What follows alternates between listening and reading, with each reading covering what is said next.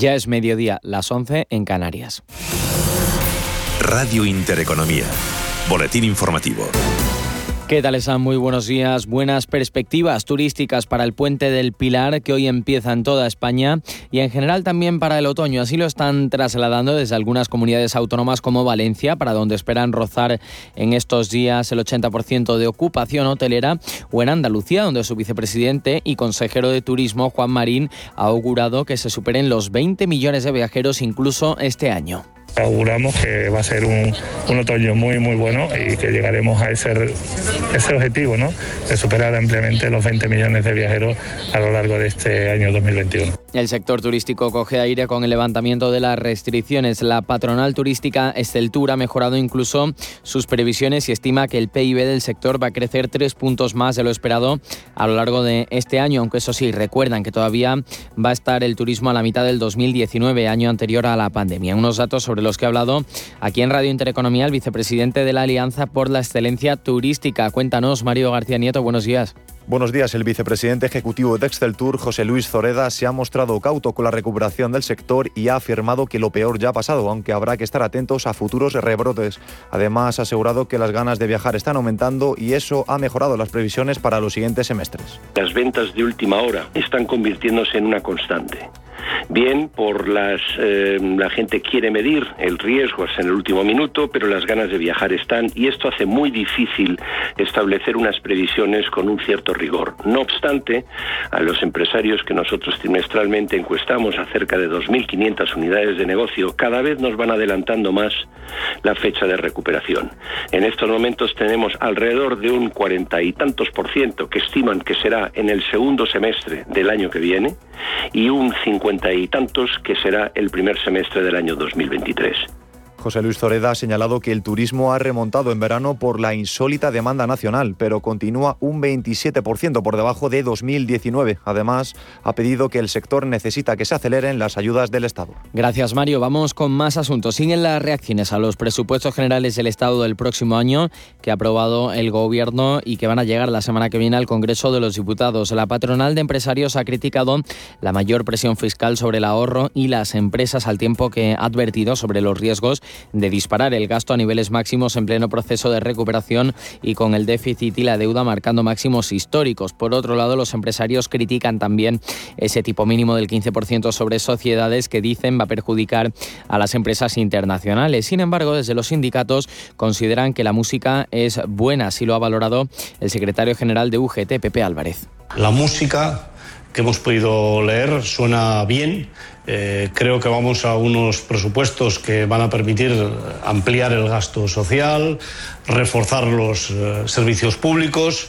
Hay algunos elementos eh, que tendremos que ver cómo acaban, sobre todo por lo que hace referencia a los empleados y las empleadas públicas. Pero en todo caso hacemos una valoración positiva. Y nos fijamos ya en los mercados financieros con el IBEX 35 hasta ahora perdiendo un 0,16%. El selectivo español cotiza los 8.948,7 puntos. Después del optimismo del día de ayer, hoy se impone la cautela en el viejo continente. Caen la mayoría de índices europeos, aunque eso sí con recortes muy moderados, aunque lo que vemos es signo mixto, ya que suben otras plazas como Milán o Londres, arriba una décima. De vuelta al selectivo español, lo peor se lo sigue llevando Grifols, que descuenta un 2,50%. Y un último apunte, y es que después de que se haya desvelado la intención de la vicepresidenta energética Teresa Rivera de dar marcha atrás sobre esa medida que detrae los beneficios extraordinarios de las eléctricas para abaratar el recibo de la luz, el líder económico de Podemos y además secretario de Estado de Derechos Sociales ha advertido al PSOE de que no se puede recular en ese decreto para reducir los denominados beneficios caídos de las eléctricas. Otras noticias. Bueno, pues vamos con dos noticias de última hora. La primera es que el juzgado de instrucción número 29 de Madrid cita a declarar en calidad de imputado lo va a hacer el 29 de octubre al presidente del Centro de Investigaciones Sociológicas, a José Félix Tezanos, a raíz de una querella interpuesta por Vox por un presunto delito de malversación de caudales públicos. Y nos despedimos, pero no sin antes contarles que finalmente han sido la periodista filipina María Reza y el ruso Dmitry Muratov, quienes han sido reconocidos este viernes con el Premio Nobel de la Paz que concede cada año el Comité Noruego por sus esfuerzos para salvaguardar la libertad de expresión y el periodismo independiente y, por extensión, la democracia y la paz. El jurado les ha reconocido su lucha valiente tanto en Filipinas como en Rusia. Con esta noticia nos despedimos, les dejamos con la programación habitual de esta casa. Recuerden que la información volverá a puntuar a esta sintonía en poco menos de una hora.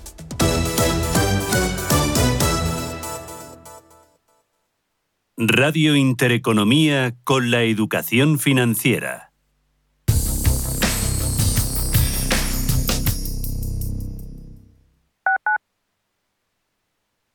WeCity es la más reciente e innovadora plataforma de inversión inmobiliaria. En WeCity podrás invertir en las mejores oportunidades inmobiliarias y diversificar tus ahorros de manera fácil, rápida y segura. Entra hoy en wecity.io e invierte en un solo clic. O si prefieres, llama al número 679 667 623 y te ayudaremos.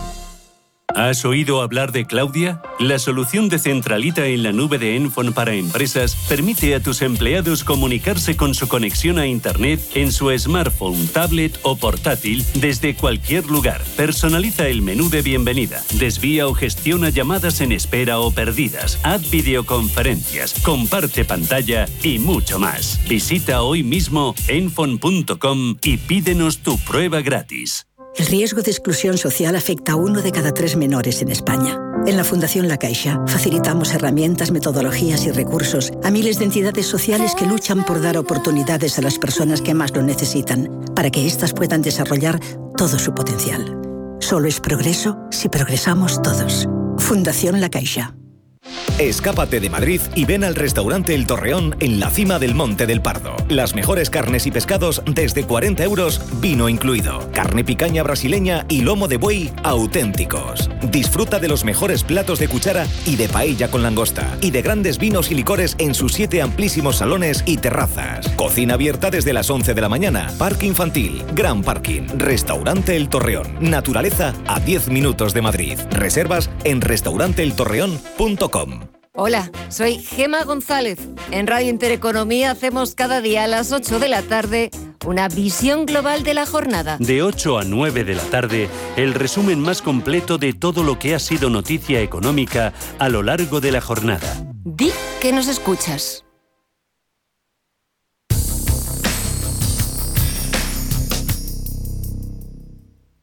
Arrancamos la última edición de la semana a media sesión con un repaso a lo que ha sucedido este viernes. Nos centramos en los mercados, el análisis de la mano de Gonzalo Lardíez, gestor senior de renta variable europea de Antbank.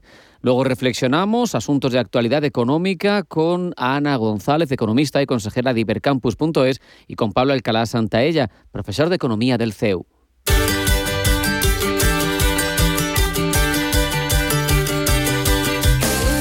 Esto es A Media Sesión con Rafa Jiménez. Radio Intereconomía.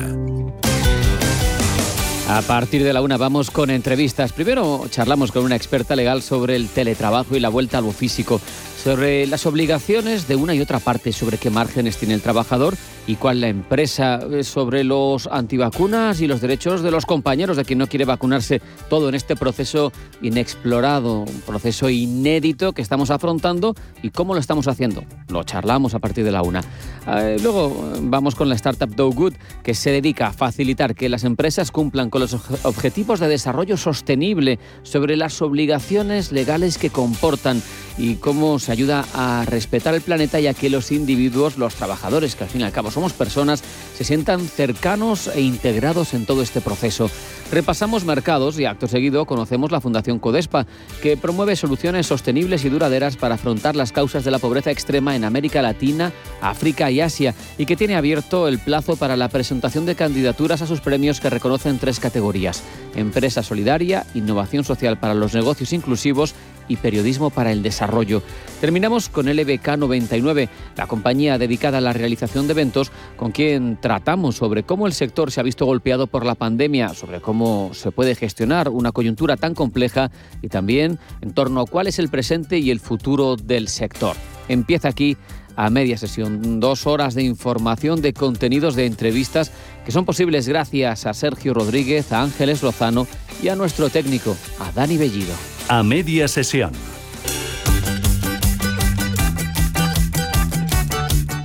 Un día después de su aprobación en el Consejo de Ministros extraordinario, los presupuestos generales del Estado siguen generando reacciones. A favor tenemos, por ejemplo, la de los sindicatos. Esta mañana el secretario general de UGT, Pepe Álvarez, ha asegurado que la música del proyecto de presupuestos suena bien porque se amplía el gasto social y porque se refuerzan los servicios públicos. Desde Podemos, también a favor, sacan pecho por el acuerdo, por los logros obtenidos y, de hecho, su líder, Ione Belarra, ha mandado un mensaje sutil en el que, por cierto, además de destacar esos logros, recuerda al PSOE que dependen de ellos para seguir en Moncloa. Bueno, yo creo que el acuerdo que hemos alcanzado con el Partido Socialista pone un poquito más cerca la posibilidad de construir esa mayoría que sostiene al Gobierno y que tiene que poder aprobar también estos presupuestos. Los avances que hemos alcanzado en esta negociación por parte de Unidas Podemos, ese impuesto mínimo del 15%, que evidentemente nos hubiera gustado mucho que fuera sobre beneficios y no sobre la base imponible, pero que es un paso adelante muy importante porque recordamos perfectamente que en verano el Partido Socialista se negaba en rotundo a abordar la reforma fiscal. Pero claro, no todo el mundo está de acuerdo con esta interpretación de ese texto. La Confederación Española de Organizaciones Empresariales critica la mayor presión fiscal sobre el ahorro y las empresas que introduce ese proyecto de cuentas públicas para el año próximo. Al tiempo, advierten desde la COE de que disparar el gasto a niveles máximos en muchas partidas no se justifica en un contexto como el que vivimos, de recuperación económica y de máximos históricos de deuda pública. Estamos cerca de niveles que en otras ocasiones en la historia, ya saben, 130% de deuda sobre PIB, nos han abocado irrevisiblemente hacia la quiebra. Hablamos también este viernes de turismo, uno de los sectores más dañados precisamente por la pandemia y lo hacemos porque el verano de los españoles ha salvado a muchas empresas del colapso, les ha dado liquidez para aguantar hasta la esperada normalización de la demanda que se, se prevé para el año próximo. En total, el PIB turístico del tercer trimestre ha alcanzado casi 43.000 millones de euros, eso sí, un 27% por debajo de igual periodo de 2019, un año récord. Llegaron más de 80 millones de turistas y también hubo récords de facturación. Así las cosas, José Luis Zoreda, vicepresidente de Exceltur, ha pasado por los micrófonos de Capital Intereconomía y ha hablado de las expectativas de este sector. Las ventas de última hora están convirtiéndose en una constante. Bien, por las eh, la gente quiere medir el riesgo hasta en el último minuto, pero las ganas de viajar están y esto hace muy difícil establecer unas previsiones con un cierto rigor. No obstante, a los empresarios que nosotros trimestralmente encuestamos acerca de 2.500 unidades de negocio, cada vez nos van adelantando más la fecha de recuperación. En estos momentos tenemos alrededor de un cuarenta y tantos por ciento que estiman que será en el segundo semestre del año que viene y un cincuenta y tantos que será el primer semestre del año 2023. Y tenemos que referirnos también a la situación de Renfe y de la doble huelga laboral que afectaba a sus servicios desde el pasado 30 de septiembre. Una parte, ya lo saben, se ha resuelto, se ha desconvocado, en parte tras llegar el Sindicato Español de Maquinistas y Ayudantes Ferroviarios, SEMAF, ese colectivo que representa el 85% del personal de conductores ferroviarios, a, un acuerdo con la empresa, así que en ese aspecto se ha mejorado. Pero a la situación que nos queda ahora se refería Isaías Taboas, presidente de Renfe. Hoy están funcionando los servicios mínimos porque al desconvocar la huelga el, el SEMAF, el Sindicato de Maquinistas, pues lógicamente los maquinistas han vuelto a cumplir sus, eh, los servicios mínimos y han vuelto a cumplir todo lo que estaba previsto. El sindicato ferroviario ha convocado una huelga y hará seguimiento de esa huelga los, los afiliados del sindicato ferroviario, que en Renfe son muy poquitos y por lo tanto no hay una alteración de lo que está programado. A todo esto sigue la preocupación por el papel de los bancos centrales y la marcha de la inflación ante un escenario de creciente evolución en los precios y en los que empiezan a apreciarse algunos vientos de cara frente a la recuperación según las actas del último Consejo de Gobierno del BCE y hay quien muestra, pues entre los halcones como es lógico, abiertamente preocupación por esta coyuntura. Se habla incluso de viraje en las políticas eh, monetarias de estas instituciones. Sobre el BCE nos ilustraba aquí en Capital Intereconomía Araceli de Frutos de Araceli de Frutos EAFI más madera al mercado, ¿no? Eh, em, pues eh, eh, se acaba un plan y, ponemos otro, ¿no? es como decía Lagarde, ella no está haciendo, no es el, fin del, del tapering, ¿no? En el fin de las compras en el Banco Central Europeo. Y sin embargo, este viernes las miradas no se dirigen hacia Frankfurt, se dirigen hacia Estados Unidos, donde se publica el informe de empleo de la primera economía del mundo. Va a ser a las dos y media hora española, cuando sepamos esos datos de nuevas nóminas no agrícolas. Se espera que asciendan a 500.000. En cuanto a la tasa, eh, caerá, se espera, hasta el 5,1%. Hay que recordar que este informe de empleo es uno de los termómetros fundamentales de la Reserva Federal, junto con el dato de IPC, para valorar su estrategia de política monetaria. Así nos lo recordaba eh, Jesús Sánchez Quiñones en Capital Intereconomía. Quiñones es director general de Renta 4 Banco que se espera una subida y una recuperación y una reducción de la tasa de paro, aunque previsiblemente seguirá habiendo aumentos por encima del 4% en los salarios y si esto se confirma es compatible con el anuncio de la Reserva Federal de que en la próxima reunión del 3 de noviembre anuncie ya que va a comprar menos de deuda. Queremos saber precisamente cómo están viviendo la mañana de esta última jornada bursátil de la semana los mercados. Eso nos lo cuenta mejor que nadie Ángeles Lozano. Ángeles, bienvenida, muy buenas tardes. Bueno, seguro que hay algunos eh, mejores. No creo, no creo. se hace lo que se puede, que suele decirse. Vamos allá, pues unos mercados completamente parados. Tenemos al, IBEX 35 mm, consolidando los niveles de cierre de ayer, 8.900 57 puntos. ¿Y por qué están los inversores en esta situación? Pues porque hoy a las dos y media de la tarde, hora española, se publica el informe oficial de empleo en Estados Unidos. El primero desde que la Reserva Federal dejó bien clara su intención de adelantar la retirada de los estímulos monetarios. Los analistas hablan de la creación de hasta 500.000 puestos de trabajo y una nueva bajada en la tasa de paro del 5,2 al 5,1%. A estos niveles, la Reserva Federal Federal tendría el camino más fácil para iniciar el repliegue de esos estímulos de forma inmediata en noviembre y el mercado podría confirmar sus temores, los de un adelanto en las subidas de los tipos de interés. Ya tuvimos eh, un aperitivo de este dato hace tan solo unos días, el informe ADP de empleo privado que mm, estuvo muy por encima de las previsiones que habían hecho los expertos, es decir, se crearon más puestos de trabajo, lo que da alas a la Fed. También eh, hoy hemos eh, conocido nuevos datos en eh, Alemania que demuestran que la locomotora germana se está ralentizando. Datos de balanza comercial han caído de forma importante las exportaciones y mm, tenemos dentro del selectivo español a las compañías ligadas al sector turístico tirando con fuerza.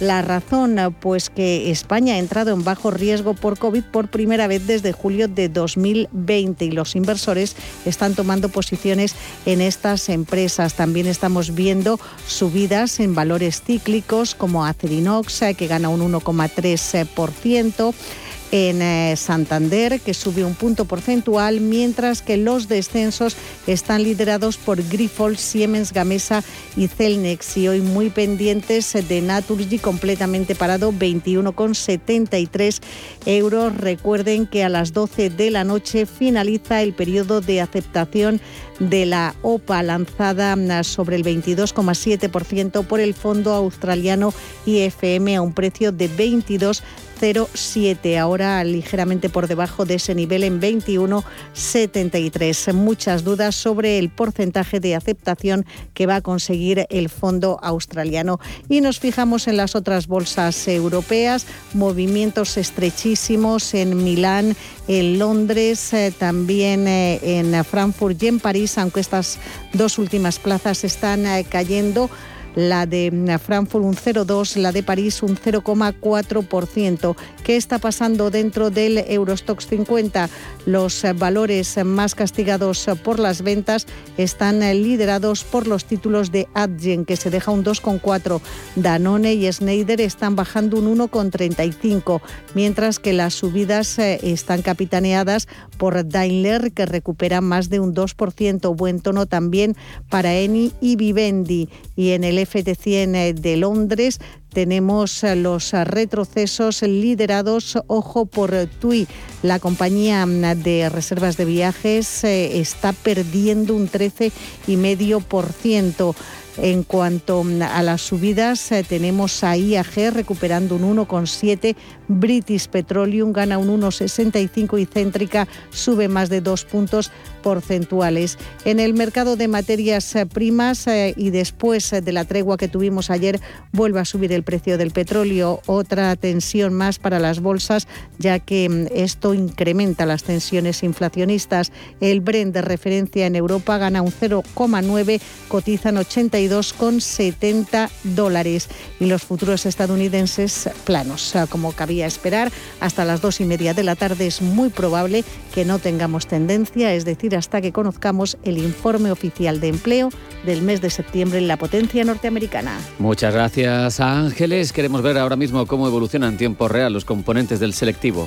En a media sesión, el IBEX 35. Acciona sin cambios en 143,40 euros. Acerinox subiendo un 1,4%, cotiza en 11,39. Prácticamente niveles de apertura ACS 22,71 euros por título. El gestor aeroportuario AENA sube un 0,84, se cambia a 144,85. Recorte discreto para Almiral del 0,15%, se coloca en 13,16 euros. Amadeus, la central de reservas de viajes, tirando con fuerza, gana un 3,4, 58,66. ArcelorMittal avanza poco más de medio punto porcentual, se sitúa en 25,37. Tendencia dispara entre los componentes del sector financiero cotizados. El Sabadell sube un 0,8%, 72 céntimos por acción. Bank Inter también en positivo, un 0,46% arriba hasta 5 euros y 20 céntimos. Caídas controladas para el BBVA del 0,18% que dejan el precio en 5,94. En niveles de apertura CaixaBank, 2 euros y 73 céntimos. Y Santander eh, se sitúa como el mejor de las entidades cotizadas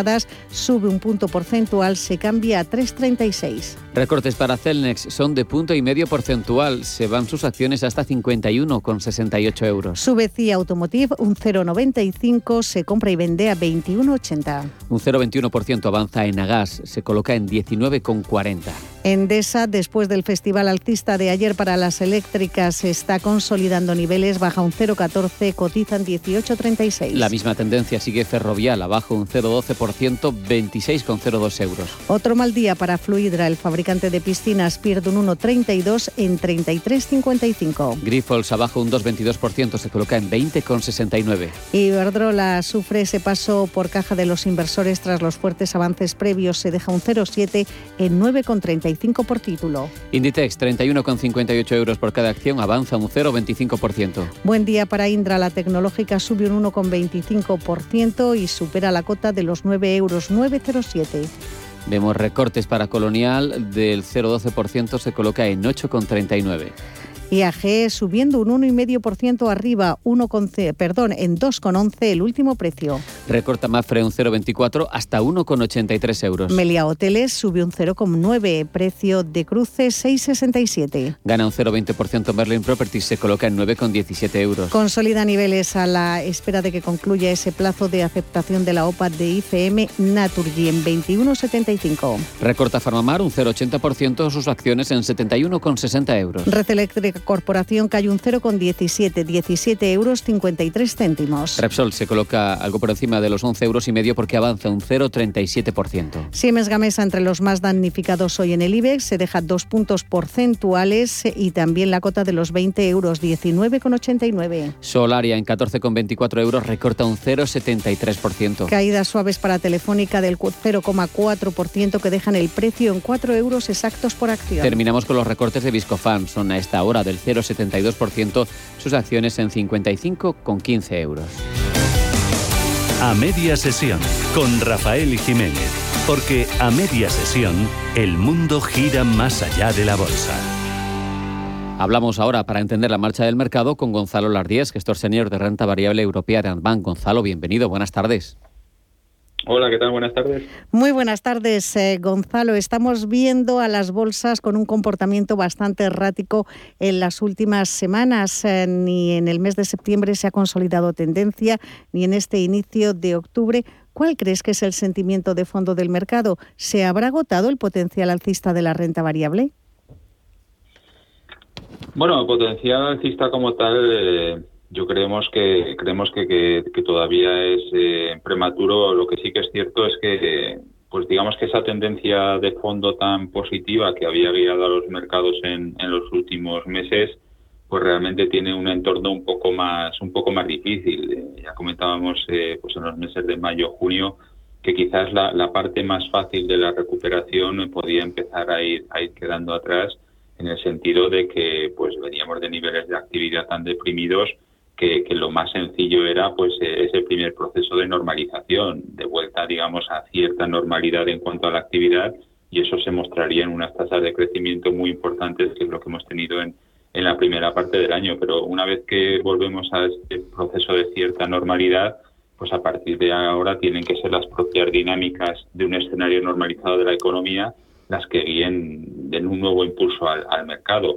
Y la verdad es que pues ha terminado esta fase más sencilla del crecimiento, de reversión a la media de, de, datos, macro, y ha aparecido por ciertas incertidumbres que no teníamos desde luego hace, hace unos meses y desde luego no, no en la época previa a la pandemia. Y son unos datos de inflación que, que, de momento pues seguimos confiando en que la visión de los bancos centrales sea aceptada y sea transitoria, pero realmente pues es un, un escenario nuevo que, que pone pues eh, algo de, eh, de riesgo pues a, la evolución macro de los próximos meses. Entonces, quizás estas incertidumbres nuevas que han aparecido el mercado dentro de un crecimiento que ya es algo más eh, complicado que presente las tasas de los últimos meses, pues hace que el mercado busque nuevos catalizadores o, ver por dónde se puede mover pues estos potenciales riesgos en, en, próximas semanas.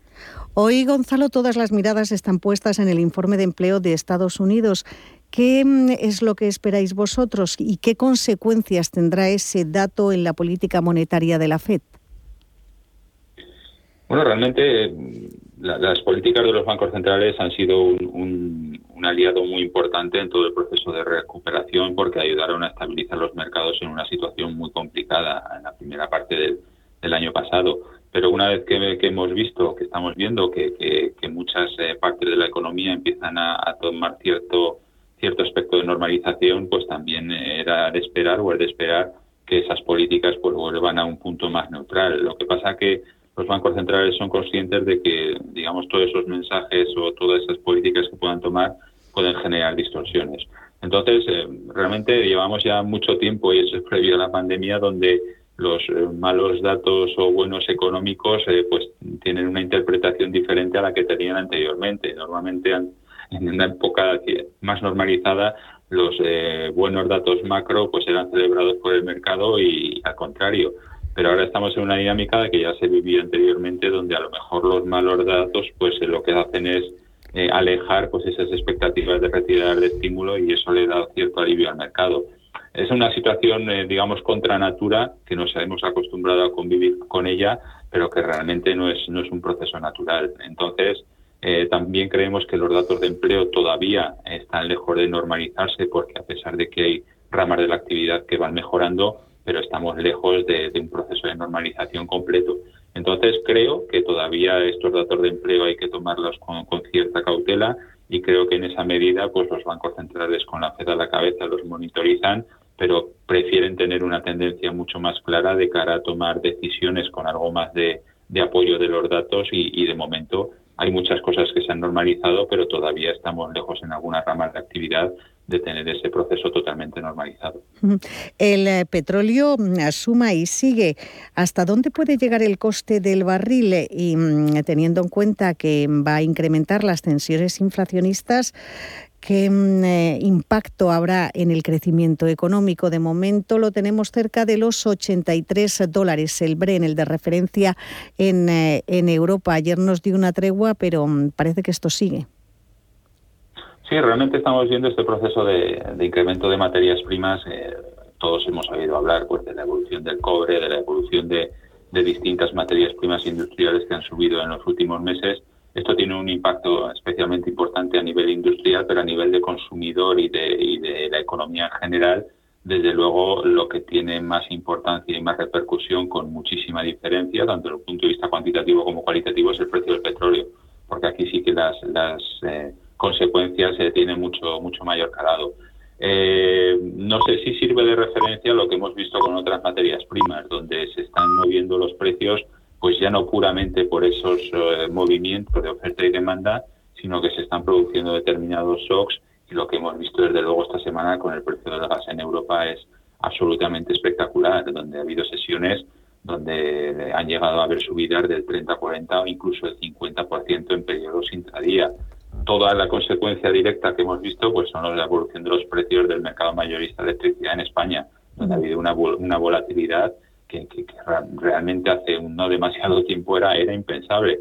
Entonces, eh, visto dónde está oferta y demanda, pues deberíamos de pensar que forma parte del precio del petróleo de ese equilibrio en, en, la economía a nivel global y que la tendencia de subida del precio pues corresponde a ese periodo de normalización. Pero si extrapolamos lo que hemos visto en otras materias primas y donde realmente un análisis fundamental de oferta y demanda no sirve para explicar pues esos movimientos tan importantes que ha habido en el gas, pues eh, nos hace ser un poco precavidos eh, y ser un poco más eh, abiertos de miras pues para esperar a lo mejor movimientos en otras materias primas que, corresponden por otras dinámicas de mercado. Entonces, desde un punto de vista fundamental, pues sí, esperaríamos precios del petróleo pues que pueden estar algo presionados por una demanda que, que se normaliza, pero sí que somos conscientes que hay determinados shocks en las economías que están produciendo distorsiones en el precio de algunas materias primas y esperemos que lo que ha sucedido con alguna, como el caso del gas esta semana, pues no se traslade al caso del petróleo, porque entonces sí que las consecuencias son más importantes.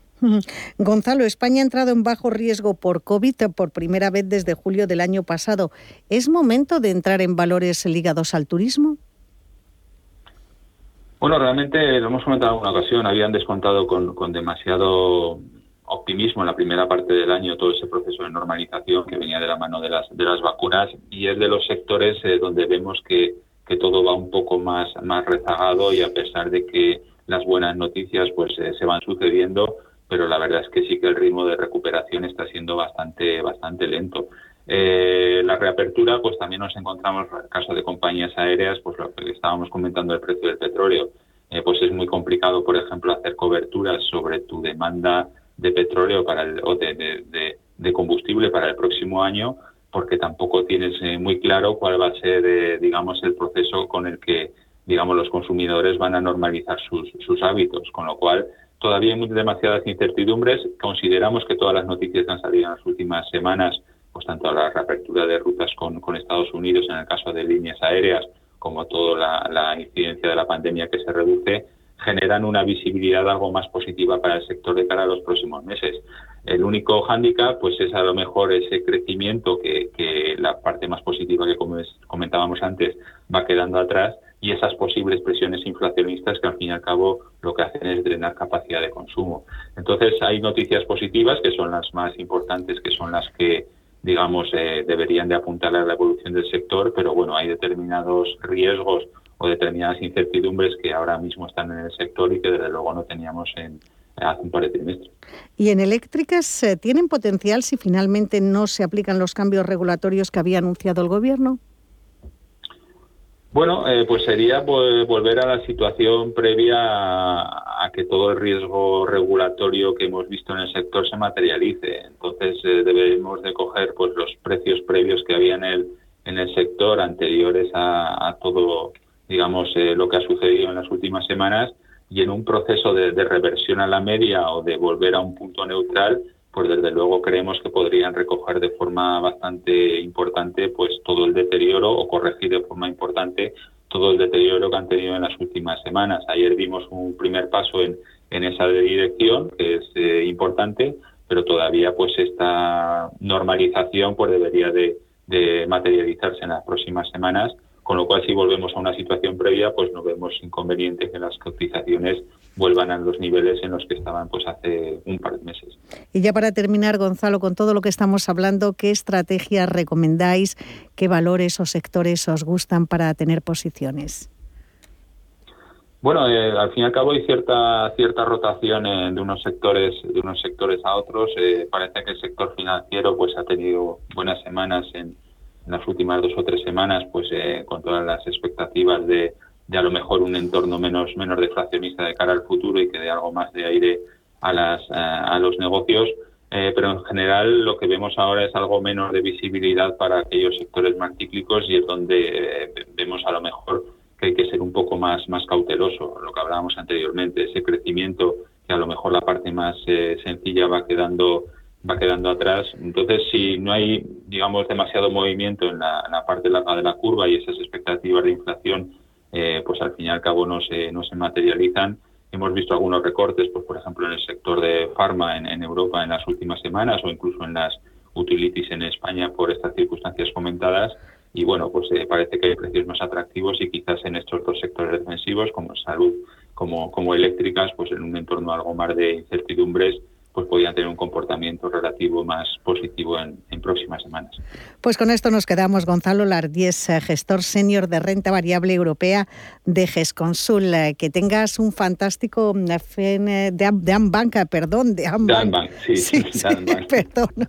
Eh, que tengas un fantástico fin de semana y si puedes disfrutar del puente, mm, que mm, menuda suerte. Si lo haces, también que lo pases fantásticamente. Hasta la próxima. Intentaremos. Muchas gracias. Un saludo.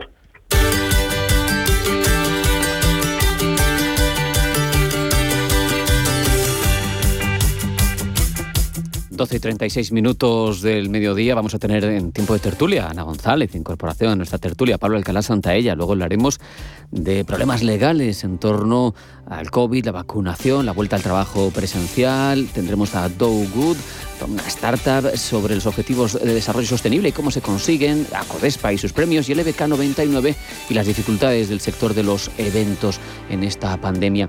Pero antes de hacer una pequeña parada publicitaria previa a la tertulia, les cuento que el Pozo Alimentación reconoce la labor del sector hostelero con su apoyo como patrocinador en la sexta edición de los premios de restauración organizada, que anualmente celebra marcas de restauración y que este año ha tenido un carácter especial tras las dificultades que atraviesa la hostelería durante el año y medio último con la pandemia, claro. Los premios, además, han coincidido con el vigésimo quinto aniversario de la asociación, reconocen el trabajo de las cadenas de restauración españolas, así como las mejores prácticas y los casos de éxito de profesionales y empresas del sector. El Pozo Alimentación destaca el esfuerzo que viene realizando la hostelería para afrontar la crisis generada por las medidas y las limitaciones del COVID. La compañía está presente en el sector Oreca a través de sus marcas Almirez, El Pozo y Legado, con una amplia variedad de alimentos de elevada calidad y que se adaptan a las distintas necesidades de los hosteleros.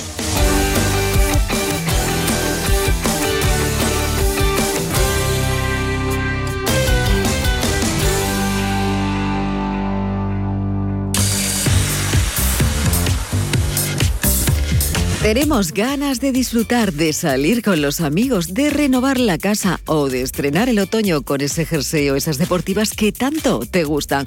Hoy el corte inglés te lo pone aún más fácil porque solo hoy tienes un 21% de regalo en todo lo que compres, sí, en todo lo que compres, tecnología, alimentación, moda, deportes, electrodomésticos, hogar, todo.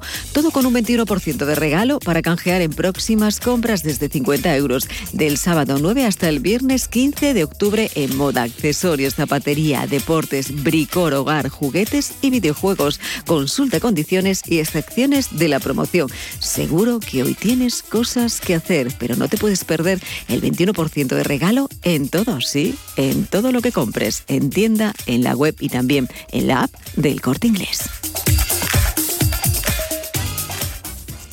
El camino es largo pero la recompensa es grande. Lo sabemos en Remax, porque acompañamos cada día a propietarios que quieren vender su vivienda y no desean encontrarse con ninguna sorpresa. Remax, contigo en cada paso del camino.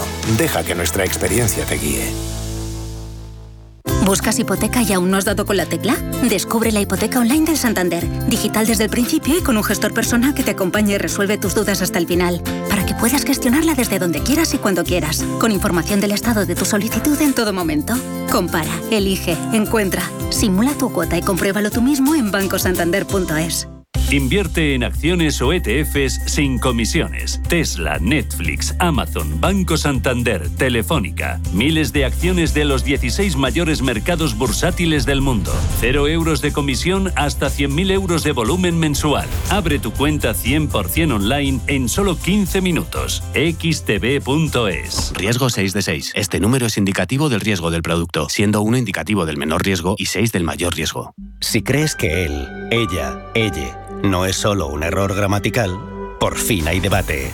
Nace un periódico independiente, profesional, en abierto, respetuoso y con valores. Ya era hora. Eldebate.com. La actualidad desde los principios.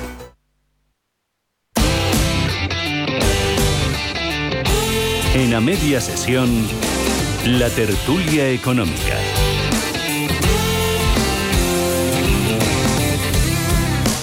Hoy con Ana González, economista por la Universidad Autónoma de Madrid, con gran experiencia empresarial, en auditoría y contabilidad y además nueva consejera editorial de Ibercampus.es. Ana, bienvenida. Muy buenas tardes. Hola, buenas tardes, ¿qué tal? Un placer tenerte con nosotros. También recibimos a Pablo Alcalá Santaella, profesor de Economía del CEU. Pablo, bienvenido, buenas tardes. Buenas tardes, muchas gracias, Rafa. Ana, eh, ¿qué te parece eh, lo que salió ayer de Moncloa, los presupuestos generales del Estado y sus circunstancias en cuanto a gasto, en cuanto a coyuntura? ¿Cómo los valoras tú? Bueno, en primer lugar, desde mi punto de vista, partimos de un cuadro macroeconómico que ya está obsoleto. Claro.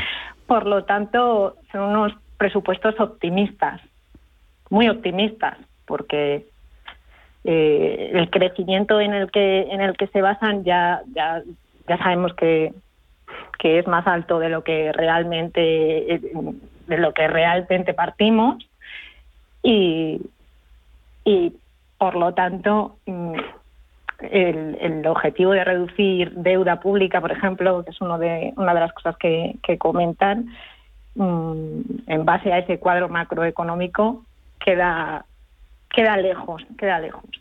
Bueno, por ejemplo, una de las cosas que me ha llamado la atención es el, es la, el tipo de interés del, del bono a, a 10 años sube, sube cuatro puntos respecto al 2021. Entonces, bueno, yo creo que, que ese cuadro macroeconómico tendrían que, que, haberlo revisado. Claro. Ya de antemano. Eh, Pablo, de hecho, no han tenido en cuenta, han ignorado la revisión a la baja de línea en el crecimiento del segundo trimestre y se mantienen en sus previsiones. Eh, ¿Opinión tuya sobre los presupuestos?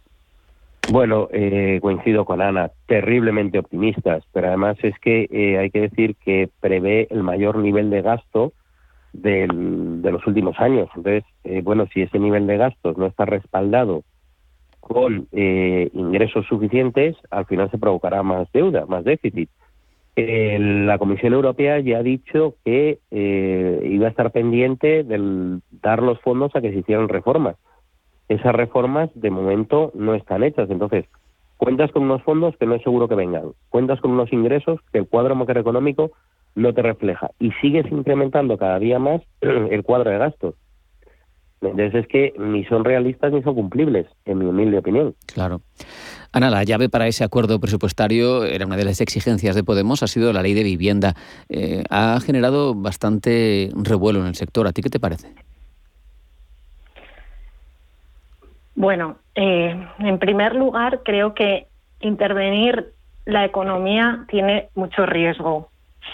Y en el caso de, del sector inmobiliario, es cierto que tenemos que reconocer que existe un problema porque la discrepancia entre salarios y alquileres es, es alta, pero desincentivar la inversión nunca es una buena idea, porque al final eh, el, el, constructor, si no, si decide no construir, todo esto que han comentado de de que el 30% de, de las viviendas de, de, obra nueva irá destinado a alquiler social o a, o a, o a inmuebles de, de, protección pública, de nada sirve si esos constructores no tienen la iniciativa de construir.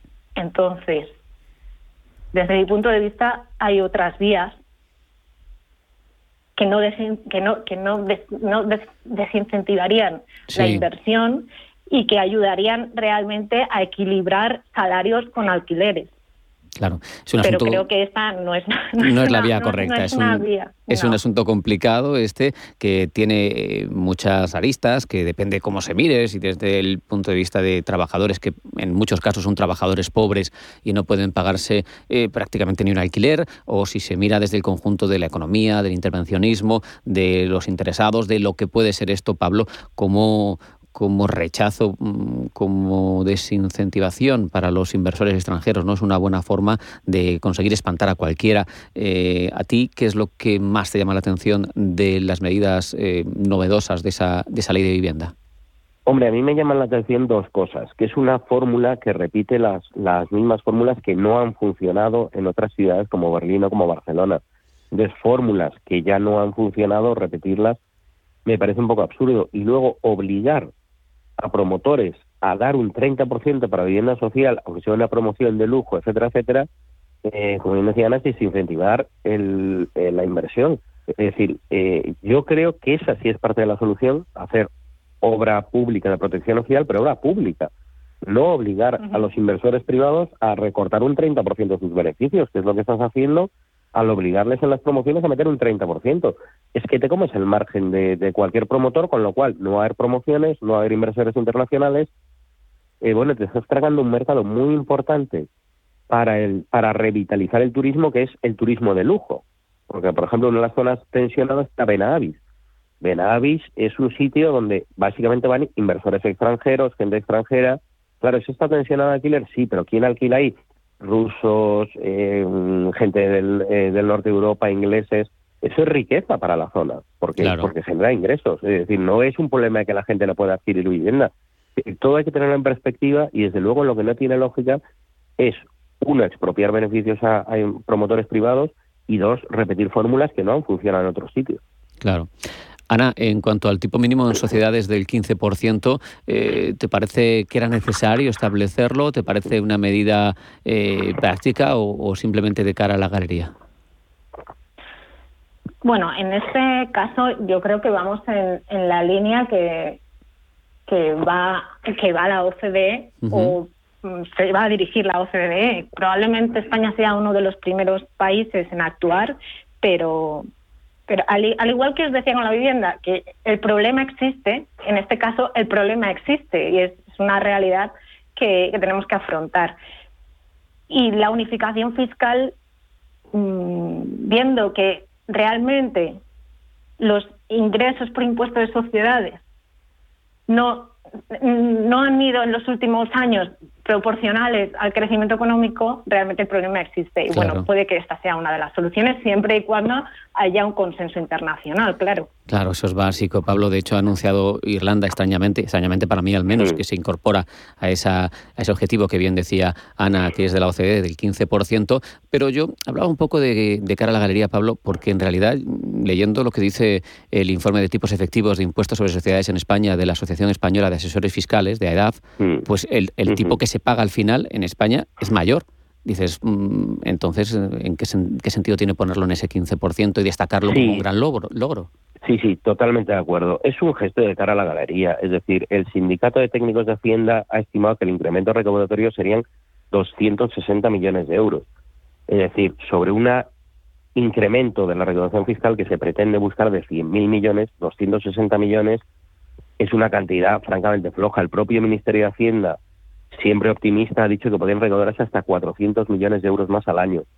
Son cantidades muy pequeñas, son gestos de cara a la galería pero efectivamente, como bien decía Ana, bueno, hay que armonizarse fiscalmente, hay que tener esos tipos, bien, pero mm, ni hacía falta ser los primeros, ni hacía falta, es decir, no, mm, yo creo que es una medida totalmente de cara a la galería que no va a solucionar nada y que tampoco va a representar un impacto especialmente importante ni en las cuentas públicas ni en las cuentas de las grandes empresas. Sí puede dañar a pequeñas empresas debilitadas por la pandemia, eso sí.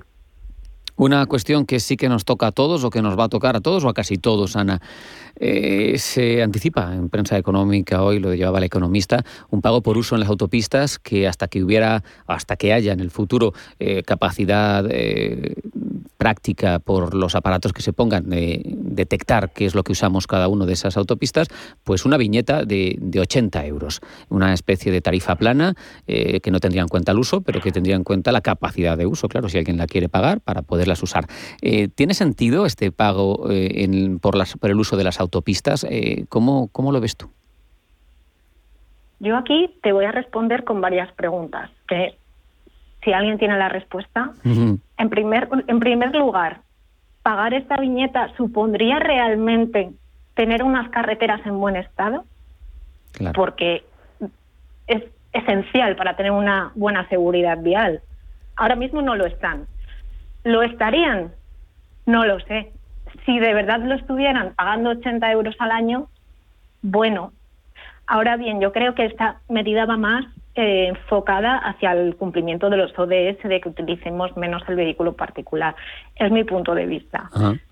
Mm, aparte, bueno, si, si tiene si tiene un objetivo recaudatorio, todo lo que, hay, hacen tiene un objetivo recaudatorio, pero yo creo que va muy enfocado hacia esta tendencia de que usemos menos el coche, viajemos menos en avión. Eh, es, mi, es mi opinión. Claro. Mm, pero bueno, luego si mantuvieran bien las carreteras y, e incluso... esa es la clave, claro. Se hicieran nuevas carreteras, porque la seguridad vial en autopista es mucho mayor que en carretera secundaria. Y en España tenemos todavía muchísimas carreteras secundarias. Eh, Entonces... Eh, Pablo, a mí lo que, lo que me resulta siempre extraño de este debate, yo puedo entender que hace falta, eh, que es muy caro, que no tenemos dinero, que no nos llega, que hace falta eh, tener bien las carreteras, como bien indica Ana, pero mm, hasta ahora ha habido partidas dentro de los presupuestos generales del Estado destinadas al estado de las carreteras. Entonces, mm, yo me pregunto, ¿se va a seguir manteniendo esas partidas? ¿Voy a pagar dos veces por lo mismo? Una de forma directa y otra con los impuestos y lo que aporto a los presupuestos generales del Estado. Mm, a mí me parece que es una duplicidad de pago eh, que no sé por qué se hace, sino si porque no, se, no nos llegan las cuentas en general y hay que sacar e, ese gasto de, los, de los presupuestos o por qué. Mira, eh, no vas a duplicar el pago, vas a triplicar el pago. Porque tú, aparte de IRPF, también pagas impuesto de circulación de vehículos. Claro. Entonces tú pagas todos los años el impuesto de circulación, pagas todos los años la renta, donde está incluida una partida, y ahora vas a pagar una ventana de 80 euros. Este, además, esta ventana contradice los términos que anunciaron inicialmente, el que contamine que pague. ¿Va a pagar lo mismo el transportista que está todo el día en la carretera que el señor que puntualmente coge un cacho de autovía y mm, es decir, este ventana que te da derecho a usar ilimitadamente, porque claro, va a haber gente que haga 50.000 kilómetros al año en, en, autovía y gente que haga en autopistas y gente que haga 200 kilómetros. Claro, claro. Mira, es, claro, es un sinsentido que quiten los peajes de las autopistas, que pagues una cuota fija, no sustituye otros impuestos como el de circulación, el de matriculación. Es decir, mm, yo creo que es una medida totalmente recaudatoria, en mi opinión, abusiva y además no se adecua al espíritu de la norma que dijeron, el que contamine que pague. Y además eh, da igual el coche que tengas. Es decir, mm, hay coches más contaminantes y coches menos contaminantes. Claro. tampoco tiene sentido una tarifa fija. Hmm. Oye, Ana, ¿a ti qué te ha parecido eh, lo que ha salido en esta semana de los papeles de Pandora? Eh, se ha dado mucho bombo, se ha hablado es una impresión lo que te voy a decir, eh, casi de que eran delincuentes, eran, sin embargo, elusores fiscales. No, se habla de evasión, no son los papeles de Falciani, son otro tipo de papeles, pero, pero bueno, han puesto sobre la mesa eh, lo moral o, no, tanto de estigmatizar a estas personas que utilizan esas herramientas que existen y son legales, como de la necesidad de mm, perfilar de nuevo una política fiscal casi armonizada en Europa para que no pasen estas cosas, ¿no? Mm, yo esto lo enlazo con lo que comentábamos antes del 15%. Mm, entre ilegalidad y alegalidad hay una diferencia. Otra cosa es la moralidad. Pero esto, aquí, desde mi punto de vista, convergemos empresas y personas. La responsabilidad social, ya sea de una empresa o sea de una persona, está ahí. Mm, y con ello tu imagen, evidentemente, quien tiene una cuenta en un paraíso fiscal la tiene y, los demás no tenemos por qué saberlo. Cuando esto se hace público, tu imagen se ve deteriorada, sí, pero es, lo que comentabas, no tiene por qué ser algo ilegal. Es, puede ser inmoral. Bueno, esto es una cuestión personal de cada uno. Es como pues, lo, que comentábamos del 15% de las empresas. Eh, yo conozco algunas multinacionales que son competencia, no sé si lo puedo decir o no, pero bueno, el sector de la telefonía móvil, por ejemplo, Samsung España paga sus impuestos en España, Apple no. No, no quiero decir que Apple no pague impuestos en España, sino que Sí, sí, que, no es representativo de la actividad económica que hace aquí. Claro. Sí, es, bueno, es que hay muchos casos. Hay, muchos casos, Ana, tienes razón, y hay que, hay que señalarlos. Al final, esto es, es, es, es, significativo y por ahí va todo el discurso de, de la articulación de las políticas fiscales eh, y, por eso es la discusión, ¿no, Pablo? De, de dónde se paga, si dónde se genera, cómo se hace, si hay pseudo paraísos como era Irlanda o como ha sido Irlanda u Holanda en Europa durante mucho tiempo. Es un asunto muy complicado y que nos afecta porque al final, si los ciudadanos tenemos que pagar cada vez más impuestos, es en muchos casos porque hay quien los elude. Claro. A mí me parece un tema muy importante y desde luego hay que reforzar los sistemas de inspección fiscal. Ahora, a mí lo que no me parece bien es que salgan nombres en prensa señalados, como ha pasado con gente conocida como Shakira y Pep Guardiola. Shakira han declarado que tenía sus sociedades declaradas en Hacienda, porque no nos olvidemos que tener una empresa en un paraíso fiscal no es ilegal. Es decir, lo decía bien Ana, eh, pues era legal, pero tú lo declaras y ya está. Es decir, ella lo tenía declarado y Pep Guardiola se había acogido a la amnistía fiscal de 2015. Entonces, claro, señalas a gente, pones nombres y apellidos, salen las fotos en todo. Digo los nombres porque han salido en toda la prensa. Sí, es así, No es nada secreto. A mí me parece mal. Me parece mal porque, eh, mm, como bien decía Ana, no han cometido ningún delito. Entonces, tú no puedes señalarles, ponerles, mira, estos son los que nos arruinan. Bueno, al final parece un poco caja de brujas para eh, justificar un, un, rejonazo importante a la clase media, que es lo que yo creo que se anticipa para el próximo año. Entonces, bueno, al final dices, mira, es que los famosos no pagan, entonces vas a tener que pagar tú. Bueno, eso tampoco me parece muy moral. Pero está claro que los que estamos pillados eh, fácilmente controlables y claro, somos los de la nómina. Claro, esos millones de personas con la nómina, ¿verdad, Ana? Sí, sí, sí. Sí, eso está claro, pero pero la ubre de la vaca igual igual se agota, porque sabemos que como se apriete mucho, no sé, es complicado. Mm, desde mi punto de vista, no hay que desincentivar la inversión, no quiere decir que, fomente la, evasión fiscal, pero yo prefiero que una empresa invierta y cree mil puestos de trabajo en España claro. A que no por no invertir ni, ni nos deja los impuestos, ni nos deja los empleos, ni todo lo que eso conlleva. Entonces, esto ya es una cuestión de criterio.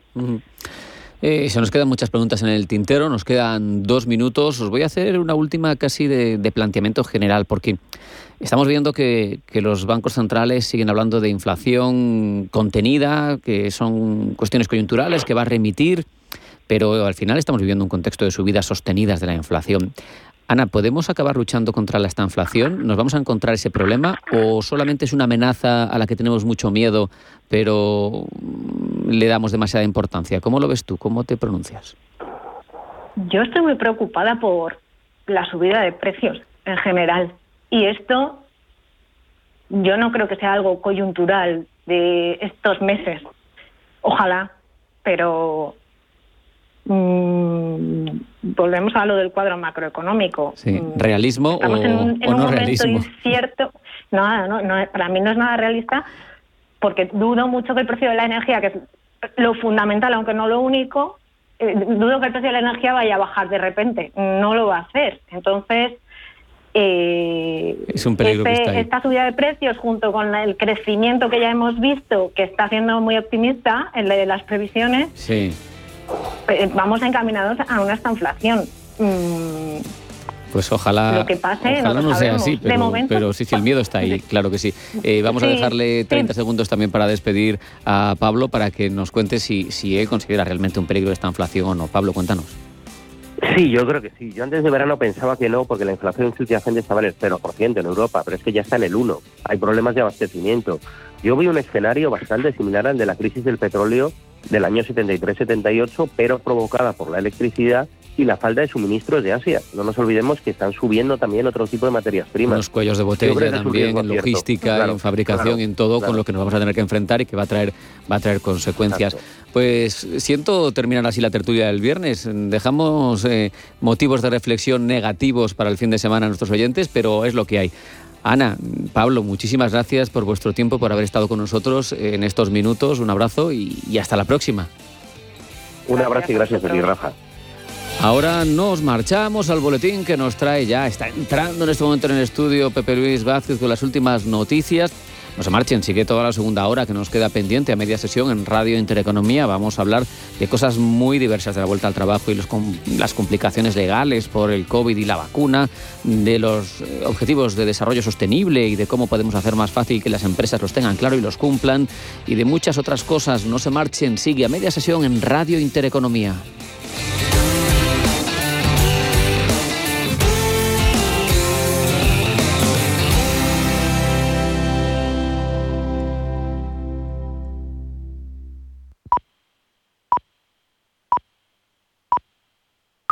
Pues así llegamos.